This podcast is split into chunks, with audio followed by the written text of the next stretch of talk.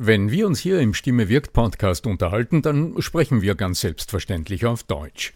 Wie geht's dir mit anderen Sprachen? Sprachenlernen ist heute so wichtig wie nie zuvor. Und deshalb freut es mich so sehr, dass die Sprachenlernplattform Bubble in den nächsten Wochen diesen Stimme wirkt Podcast unterstützen wird. Mit Bubble hast du Zugang zu 14 verschiedenen Lernsprachen. Du kannst Bubble am Handy über die Bubble App oder über die Desktop-Version nutzen. Du wirst von muttersprachlichen Experten trainiert und du trainierst deine Aussprache mit der Spracherkennungssoftware. Die kurzen 15-minütigen Lektionen, die passen auch in deinen Zeitplan. Hast du Lust bekommen? Dann darf ich dich als Stimme wirkt Podcast-Hörer und Hörerin auf ein halbes Jahr Bubble einladen. Denn mit dem Code Stimme wirkt zahlen Hörerinnen für sechs Monate und erhalten zusätzliche weitere sechs Monate ihres neuen Bubble-Abos geschenkt. Du zahlst also für sechs Monate und lernst ein ganzes Jahr. Infos und den Code einlösen kannst du auf bubble.com slash Stimme wirkt. So, und jetzt zu unserem heutigen Thema.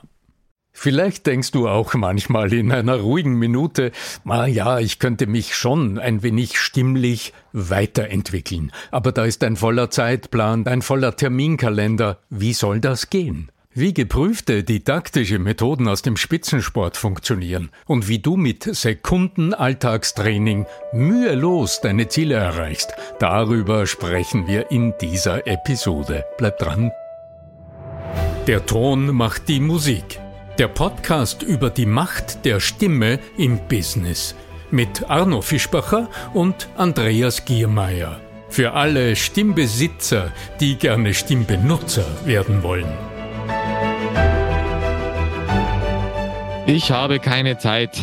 Ja, Andreas, das, was du machst und der Arno, das ist wirklich ein echt toller Podcast. Ich höre euch gerne zu. Danke erstens dafür. Und dann kommt meistens, lieber Arno, die Aussage, ja, aber ich verstehe das total, aber ich habe einfach keine Zeit dafür. Wann soll ich Stimmtraining machen? Also jetzt ganz ehrlich, ich bin im, im Job eingespannt, ich habe Familie, dann habe ich noch Hobbys.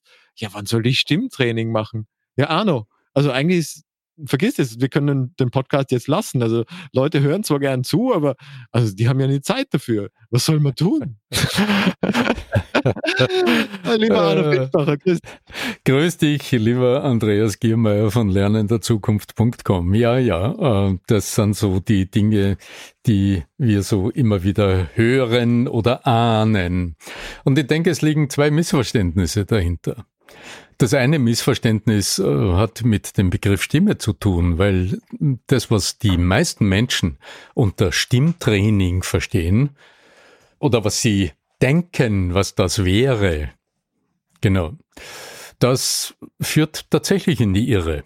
Und das macht auch in meinem Kopf dann so Vorstellungen wie tausend Stunden üben, damit man diesen einen Ton herausbringt, äh, mit all diesem Übungsgeschehen, das wir ahnen, was die Stimmakrobaten hinter sich haben, bevor sie auf die Bühne gehen etc. Also das Missverständnis, was die Arbeit und die Beschäftigung mit der Stimme denn eigentlich sein kann und was es bringen kann.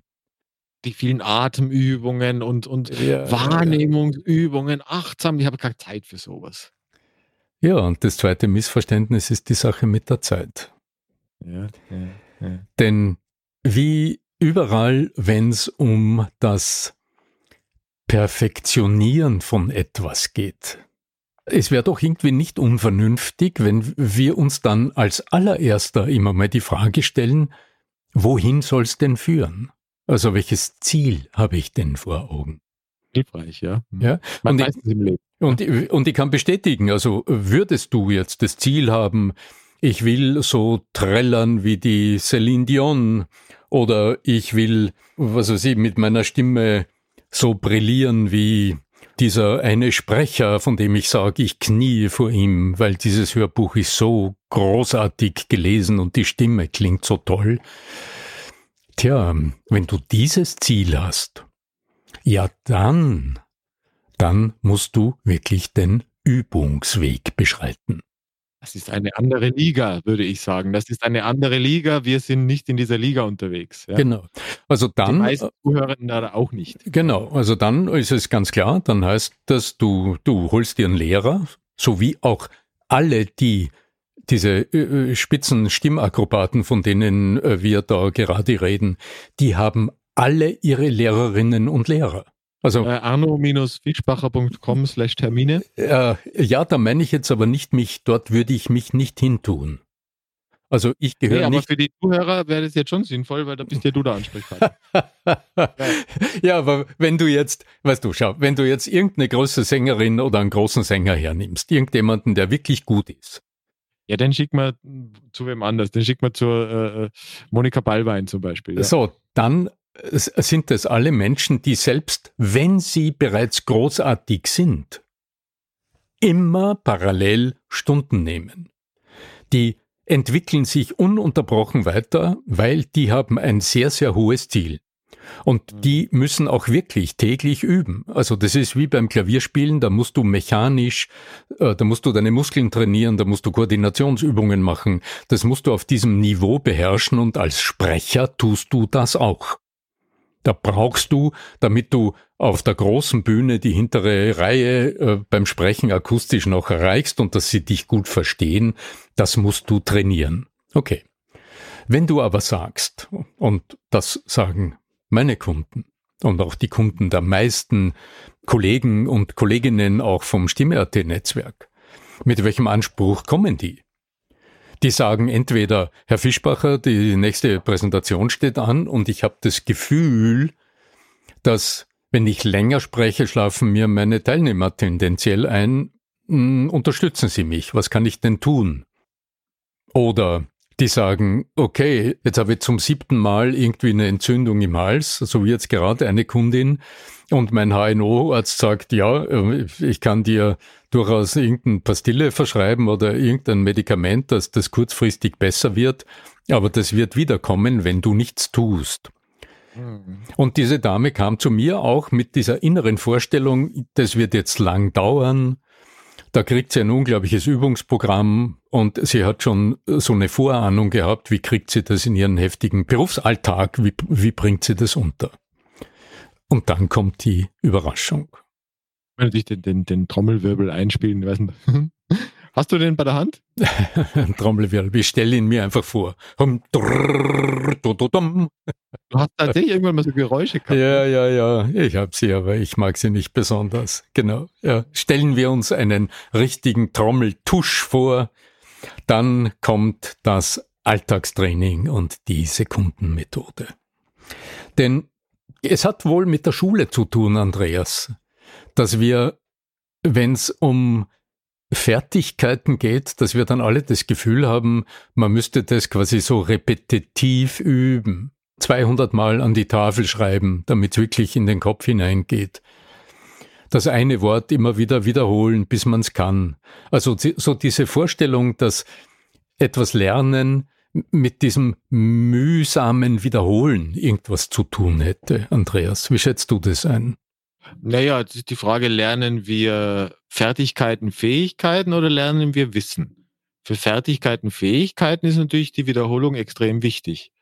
Die darf natürlich gekoppelt sein mit Freude, die darf gekoppelt sein mit, ich denke zum Beispiel an Gitarrenspielen oder so. Ich meine, das bringt jetzt nichts, wenn du nur einmal im Jahr äh, kurz an, an äh, drei Seiten anschlägst, sondern das macht schon Sinn, wenn du da bestenfalls täglich oder zumindest mehrmals die Woche oder dich da einige Zeit hinsetzt und tatsächlich diese, diese Grundlagen des Gitarrenspielens dir erarbeitest oder mhm. beibringen, mhm. wie auch immer. Mhm. Ja? Also das bei. Fertigkeiten die, solcher Natur würde ich schon sagen, macht schon Sinn, das dann mhm. auch zu trainieren. Ja. Weißt du, weißt du, was so interessant ist? All diese Vergleiche, also es ist ganz typisch, auch du, du sprichst jetzt über, über Gitarre lernen, also über etwas Neues lernen, sich eine neue Fertigkeit aneignen. Ein guter Vergleich dazu wäre zum Beispiel eine Fremdsprache lernen. Da fängt man auch bei Null an und dann muss man halt üben und man braucht Zeit, um es zu wiederholen, den Wortschatz einzuüben und dann das mit Fantasie zu verbinden und so weiter. Nur Das ja, und wenn ich dann irgendwann mal auf der Lernkurve, auf dem, in dem Anstieg dahin komme, dass ich tatsächlich äh, diese berühmte Steigung habe, die, die irgendwann äh, so steil ist, dass sie dann nimmer so, dann kann man vielleicht ein bisschen mit dem Üben abnehmen. Ja, also wenn er die ja. Grundlagen da muss, ja, so. Ich gehe nochmal zurück zum Anfang. Ich sage, diese, diese Bild exponentielle Steigung, die genau. wir uns alle wünschten. Ja. Ich sage, diese Bilder sind für all das, was sich meine Kunden wünschen, falsch. Führen in die Irre. Denn es kommt niemand zu mir, um eine völlig neue Sprechweise zu entwickeln. Das wäre denkbar, das ist möglich. Also als Schauspieler habe ich so einen Prozess hinter mich gebracht. Es hat Jahre gedauert, um aus meiner oberösterreichischen Alltagssprache irgendwie etwas Neues zu gestalten. Das ist so wie ein neues Instrument lernen. Das ist so wie Französisch lernen. Das ist wirklich so wie eine neue Sprache erwerben. Und das hat den Aufwand. Ganz klar. Und da muss man Zeit investieren, es braucht ein hohes Zeitbudget, es braucht sehr viel Engagement, es braucht ein großes Ziel und das entsprechende Durchhaltevermögen, um dorthin zu kommen. Die Menschen, die zu mir kommen, die beschäftigen sich mit ganz anderen Dingen. Die sagen, Herr Fischbacher, in meinen äh, Verkaufsgesprächen habe ich das Gefühl, irgendwie, ich will dem Kunden was aufdrängen und das will ich nicht. Ich will nicht verkaufen. Ich will beraten. Ich habe ein großes Know-how, ja. Wie geht das? Geht's da jetzt um Üben? Nein. Es geht um kleine Schlüsselmomente in der Kommunikation. Oder ist es halt, Haltung, würde ich sagen, ist das eine und das zweite ist Fragen lernen.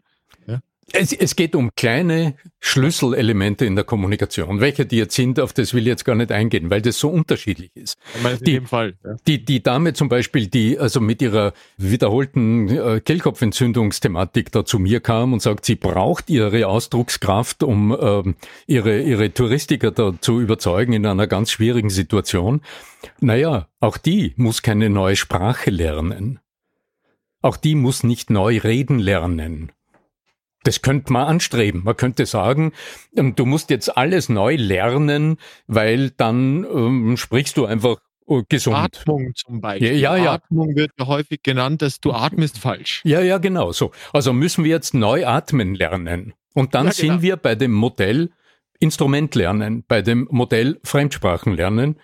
Das ist möglich, aber ist das, es, das gibt, es gibt ja Menschen, die tatsächlich so, so die, die blasen so alles raus irgendwie und die sind total anstrengend. Wenn du Alle, alles gut. So, und jetzt ist die Frage nach der Didaktik. Ja. Also die, die Kernfrage, die ich mir seit 25 Jahren stelle, ist, muss man jetzt als Coach und Trainer, wenn man mit Stimme, mit Sprechen, mit Sprache, mit Sprachmustern, mit Rhetorik, mit diesen Dingen arbeitet, muss man da nach dem Modell neues Instrument lernen vorgehen? Und den Leuten sagen, so, das musst du jetzt einüben oder gehe ich anders vor und sag von vornherein, wir gehen ganz anders vor. Wir konzentrieren uns nicht auf das, was du dann üben musst, sondern wir konzentrieren uns auf diese eine Sekunde in deinem sprechenden Alltag, wo du für dich eine Entscheidung treffen könntest, eine Sekunde lang, während einer Sekunde in deinem gewohnten Habitus des Sprechens, des Redens, der Sprache, der Stimme, des Ausdrucks zu bleiben? Oder unterbrichst du für einen ganz kurzen Moment diesen ewigen Reizreaktionsmechanismus? Also unterbrichst du deinen autopilot gesteuerten Handlungs- und habituellen Ablauf? Kommst zu dir? Also erwischt einen wachen Moment, in dem du entscheidungsfähig bist für das, was du eine Sekunde danach bewusst tun wirst, und dann tust du es nur für eine Sekunde, und dann lässt du dich wieder zurückfallen in deine Gewohnheit. Was könnte das zum Beispiel sein? Ja, also dann sind wir wirklich beim Modell Alltagstraining. Und ähm, ab und zu in einer ruhigen Minute ähm, äh, erzähle ich auch gerne, weil ich manchmal gefragt werde, naja, woher kommen solche Systeme oder woher kommen solche didaktischen Ansätze? Ich habe äh, viele, viele Jahre, ich glaube 15 Jahre oder, oder länger, am Olympiasportzentrum in der Nähe von Salzburg als Vortragender gearbeitet, an der Sportuniversität der Uni Salzburg. Dort ging es um Auftreten, um Medienauftritt, um Sprechen in Radio und TV, also um Dinge, die Sportler als auch Sportmanager interessieren. So. Und ich hatte in einer großen Runde von Studierenden, das waren sicher 30 Leute in einem großen Hörsaal hier in, in Rief bei Herlein in der Nähe von Salzburg, hatte ich unter anderem eine Skirennläuferin. Die war so Teil dieser, sie war Studentin, aber hat in irgendeinem Kader, also irgendwo wettkampfmäßig Ski gefahren. Die, soweit ich mich erinnere, sie war, glaube ich, also Teil der, der, der Bundesheer äh. Also ein Profi, ja, so. Und wir haben da über Rhetorik gesprochen und über Körpersprache und so Dinge. Und irgendwie war eine Pause und wir haben vorher über das Zwerchfell gesprochen und über so kleine Bewegungsveränderungen, die Einfluss auf den Zwerchfelltonus nehmen. Also es ging um souveräne Körpersprache und um die Frage, wie stehst du, wenn du präsentierst, vorträgst und zu Menschen sprichst. Und in der Pause kommt die zu mir und sagt, Herr Fischbacher, mir ist jetzt was aufgefallen. Im Grunde ist es ja genau dasselbe. Also im Chor, wie das die Sportleute sagen, also da in der Körpermitte, da gibt's diese kleinen Muskeln, die, wenn man dynamisch steht, zum Beispiel auf den Schienen steht, die einem eine Spur mehr Schwungkraft geben. Und sie hätte gerade vor kurzem, hat sie mir erzählt, mit ihrem Trainer darüber gesprochen und sie wären draufgekommen, dass sie irgendwo da in ihrer Körpermitte, wenn sie diesen einen kleinen, keine Ahnung, zwei Zentimeter langen Muskel ein bisschen mehr aktiviert, dann gewinnt sie beim Abfahrtslauf, ich weiß nicht, 700 700 Millisekunden beim Schussfahren, frag mich. Also irgendwie, es war eine sehr interessante Diskussion, weil ich habe vom Sport selbst nicht so wahnsinnig viel Ahnung, habe gesehen, da gibt's Parallelen. Gut, und dann habe ich gesagt, naja, was ist das für eine Bewegung?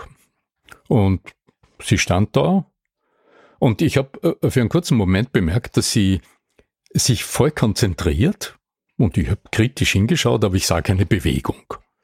Dann sage ich, aha, äh, das war's jetzt. Ja, sagt sie, ich hab's gespürt. Zu sehen ist nichts, weil das irgendwie so eine Mini-Bewegung ist, die drückt sich äh, bewegungsmäßig kaum aus. Also ich war sehr begeistert, aber dann ist mir gedämmert, was das mit der Kernfrage meiner Trainerexistenz zu tun hat.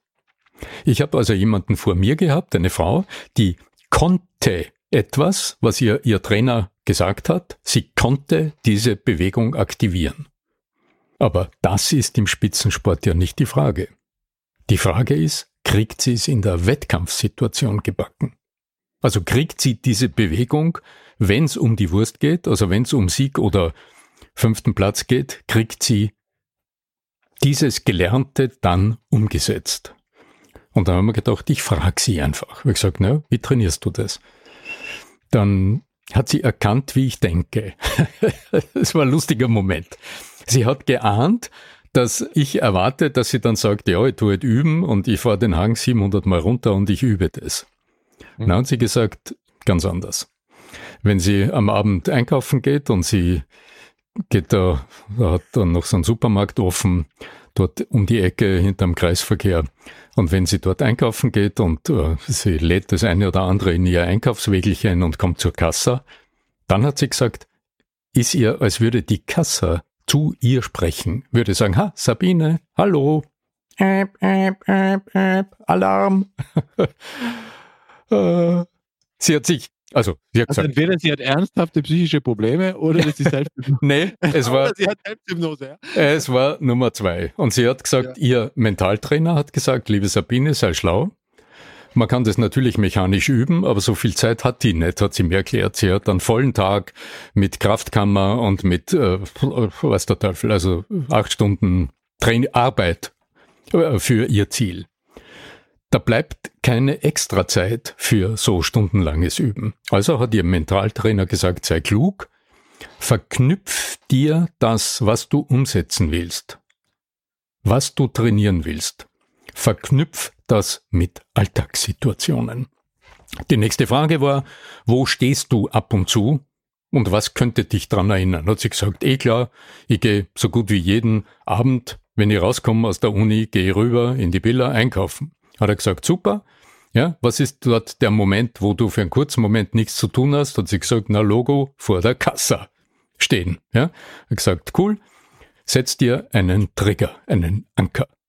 Und sie hat mir die Situation geschildert. Ich meine, das kann man jetzt im Podcast wahrscheinlich schwer, äh, schwer schildern. Es war ein Bild für Götter. Also ich sah eine Frau, die ein Habit Training nennt die ein, dann irgendwie so in dieser ganzen Gewohnheitenforschung. Ja, da gibt es ja James Duhigg verknüpfen von äh, im Prinzip schon vorhandenen Gewohnheiten. Das berühmteste Beispiel ist ja tatsächlich das Zähneputzen mit den mit den Dehnübungen oder Kniebeugen, Kniebeugen beim Zähneputzen, Dehnen beim, Knie, äh, beim, beim Zähneputzen, weil Zähneputzen macht man in der Regel ja häufig. Also zumindest einmal oder zweimal am Tag wäre das ja hilfreich, sage ich mal so, für die Zahngesundheit. Und wenn man es ja eh schon tut, könnte man ja so. Den verknüpfen, genau. Und wenn es jetzt um die Kommunikation geht, da ist man oft im Alltag. Ja? Also bei ihr war es die Supermarktkasse, die ihr ein Signal sendet. Und in dem Moment hat sie einfach ihr, ihr Einkaufswägelchen ganz bewusst quasi in Zeitlupe vor sich hergeschoben und hat sich für zwei, drei Sekunden, sie hat's vorgezeigt, das war ein Bild für Götter mit so einem nicht vorhandenen, mit so einem Lufteinkaufswägelchen, hat sich zwei, drei Sekunden voll auf diese kleinen Muskeln in ihrer Körpermitte fokussiert mhm. und hat dann losgelassen, gezahlt und äh, ist gegangen. Und auf meine Frage, machst du dann jedes Mal? Er hat gesagt, nee, entscheidender Punkt, der Trigger meldet. Aber der sagt nicht, tu's unbedingt, du musst, sondern der Trigger sagt nur, Achtung, du darfst dich entscheiden. Nimm die Möglichkeit wahr und lerne dich in diesen Momenten zu entscheiden. Und wenn du sagst, nein, heute freut's mich nicht, hast du dennoch den Mechanismus vertieft. Manche kennen das in der Fastenzeit, wenn sie zum Kühlschrank gehen. Du kannst dich entscheiden. Entweder du greifst jetzt, genau, oder eine Süßigkeiten-Schublade, ja. Entweder, ja. Äh, äh, ganz praktisch, äh, die Dame, die bei mir war wegen der Kehlkopfentzündung, mit der haben wir ganz simple Dinge gemacht. Zum Beispiel verstehen, dass wenn sie ihr sich körperlich aufrichtet, also Stichwort Kutschersitz, wenn sie im Sitzen spricht, dass sie sich Oberkörper lang macht, Nacken strafft, die muskuläre Entspannung spürt, die der Sense-Focusing-Effekt bringt. Und für einen kurzen Moment spürt, wie die ganzen Stressspannungen loslassen. Gut gegen Falten, ja. Genau. Und dann haben wir gesagt, wie transferierst du das? Und meine Empfehlung war, liebe Kundin, wenn du heute bei mir bei der Tür rausgehst, vom zweiten Stock, von meinem Office, vom Seminarraum runter gehst oder runterfährst mit dem Lift raus bei der Tür, dann hast du 30 Meter entfernt eine Fußgängerampel. Und nimm mal an, die Ampel steht auf Rot. Wie wär's, wenn du dich mit der roten Fußgängerampel vereinbarst und sagst, liebe Ampel, erinnere mich. Ja? Und dann hast du, wenn du stehst, wenn du vor der Ampel stehst, das ist, das, ich weiß nicht, 20 Sekunden Zeit, dann könntest du für einen kurzen Moment das als Erinnerungsanker nehmen und sagen, okay, ich habe einen wachen Moment erwischt, die, die, also der Trigger hat gemeldet. Ich erlebe mich für einen kurzen Moment im Stehen, ich erlebe mich körperlich, spüre mich, der Nacken strafft sich, die Schultern lassen los und im nächsten Schritt, das werden wir nächstes Mal tun, käme dann noch eine kleine Stimmerfahrung dazu. Dass du in dem Moment mm, ja, das Summen mitnimmst. Und dann hast du innerhalb von drei, vier Sekunden deine Entscheidung getroffen mhm. und du hast das Ergebnis körpersprachlich und stimmlich gehört. Die revolutionäre Methode, in nur fünf Sekunden zu deiner wunderbaren Stimme zu finden.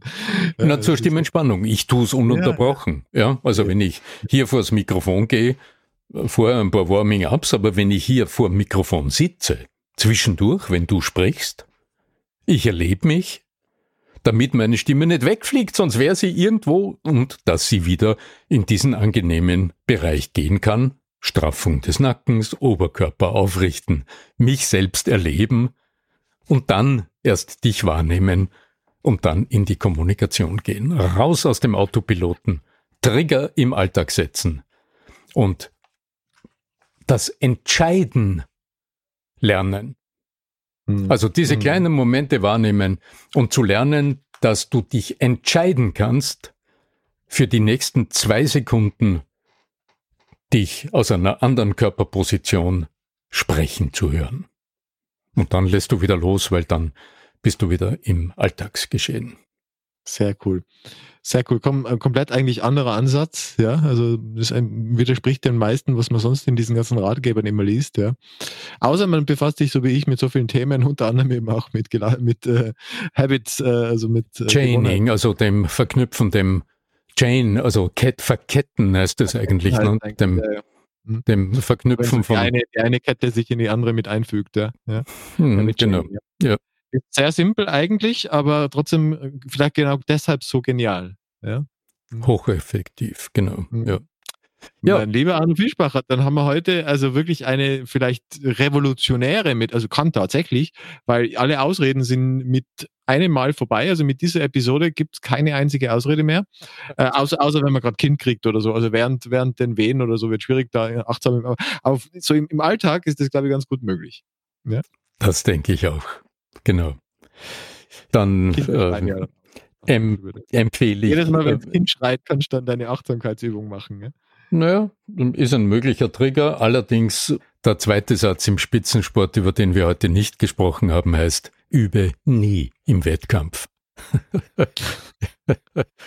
also in Wobei Leistungssituationen. Ruhe, ehrlich, also wenn, wenn das Kind schreit und du schaffst, äh, ein paar Sekunden äh, Ruhe in dir zu spüren, glaube ich, dass das ein, ein sehr gutes Instrument ist äh, ja. des Selbstmanagements. Ja. So ist es. Ja. Weil manche Eltern sind ja kurz vorm Umkippen. Ich kenne gerade ein paar junge Eltern und die sind halt schon, äh, die, die gehen am Zahnfleisch daher, wie man so schön sagt. Und vielleicht würden solche Momente der, der Innenschau äh, und sei es nur ein paar Sekunden sehr hilfreich sein. Mhm, mhm. ja, auch im, im Wechselspiel der Spiegelneuronen. Genau. Ja, aber ja, ja. Das wäre in allen Fällen, auch in Beziehungen, aber jetzt im Speziellen auch in dem Fall, ja. Das wäre bei anderer Gelegenheit ja auch ein interessantes Thema, Zumal ich, Buch überschreiben, Arno Fischbacher, gell? Zumal ich in diesem Jahr ab und zu im Einsatz bin, im Trainingseinsatz bin für mehrheitlich Frauen, die mit Kindern im Krankenhaus zu tun haben.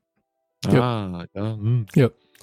Ja, aber jetzt machen wir Schluss. Möge die Macht der Stimme und die Macht der Selbstbestimmung in entscheidenden Momenten mit euch sein. Euer Arno Fischbacher.